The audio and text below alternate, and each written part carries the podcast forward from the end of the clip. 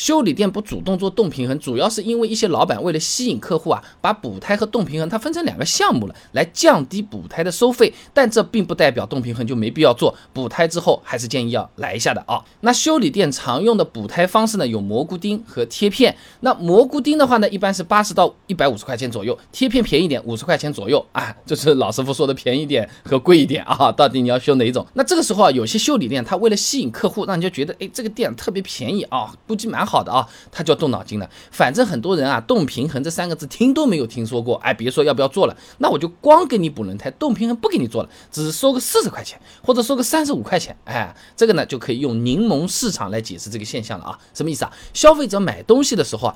不清楚商品的真正价值，只能通过市场上的平均价格来判断这个平均质量。那搞不清楚，所以说呢，出钱也只愿意出平均价。就好比两个早餐店啊，一家馄饨卖六块钱，一家馄饨卖四块钱，馄饨嘛总差不多的了，都是十个一碗了，你你还能九个啊？那我吃个四块钱的好了，那就会有这种情况，那就会导致劣币驱逐良币。这同样是馄饨，有可能四块钱，那馄饨整个个头小一点啊，有可能的，对不对？那。隔壁补胎只要三十五块钱，你这里为什么五十块钱？人家那边补个轮胎不是都一样的吗？我去隔壁做了，那就有这种情况啊。那么刚才是一个经济的角度来考虑这个问题啊。那么之所以他们敢不给我们做动平衡，是因为啊，你轮胎补过之后没做动平衡啊。其实我们日常开起来不太感觉得到的啊。北京工业大学有篇硕士论文《汽车轮胎轮网动平衡机的开发研究》上面说啊，由于转子材料的不均匀或制造误差、安装误差都有可能是转子的转轴呢偏离中心惯性主轴。简单讲，就轮胎补好之后啊，轮子有些地方啊它质量不均匀，你你额外贴了一片上去嘛，那你就像滚筒洗衣机一样的，你你正常转的时候是不是没声音的？你在甩干的时候，它是不是上上下下、拱拱、咣咣、咣咣、咣咣就这么来了嘛？这相当于就是。这个滚筒洗衣机它它动也不平衡了啊，就是这么个事情啊。那这个现象在低速行驶的时候，滚筒洗衣机转得慢的时候，其实你没有感觉的；转得快的时候，是不是有时候感觉整个洗衣机都都晃得来地动山摇一样的，是不是？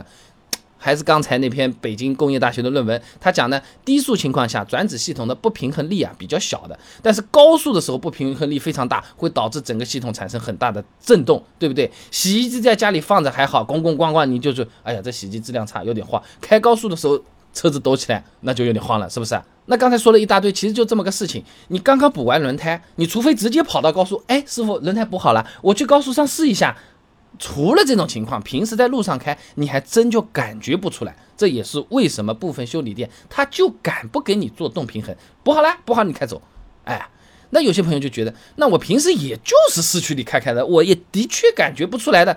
那我这个钱省掉嘛，好了，我不做动平衡，十五块钱，你你刚才不是说馄饨，我好买好几碗嘞，是不是？但我的建议还是补完轮胎。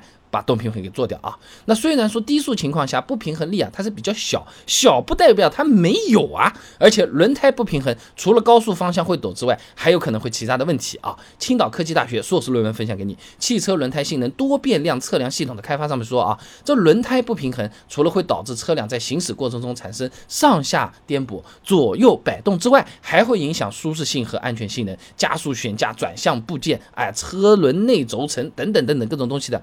磨损，哎，简单的讲就是车子不光是开着难受，有可能影响安全，而且车子还会折寿，哎，滴水穿石的这个味道啊，日常开起来一点感觉都没有。怎么我这个车子用了五年之后，和人家七年的车子比，好像还我车况差一点？有可能的啊。所以说补胎之后不做动平衡，其实啊是一种相当不划算的行为，以后修车可就不是几十块钱了。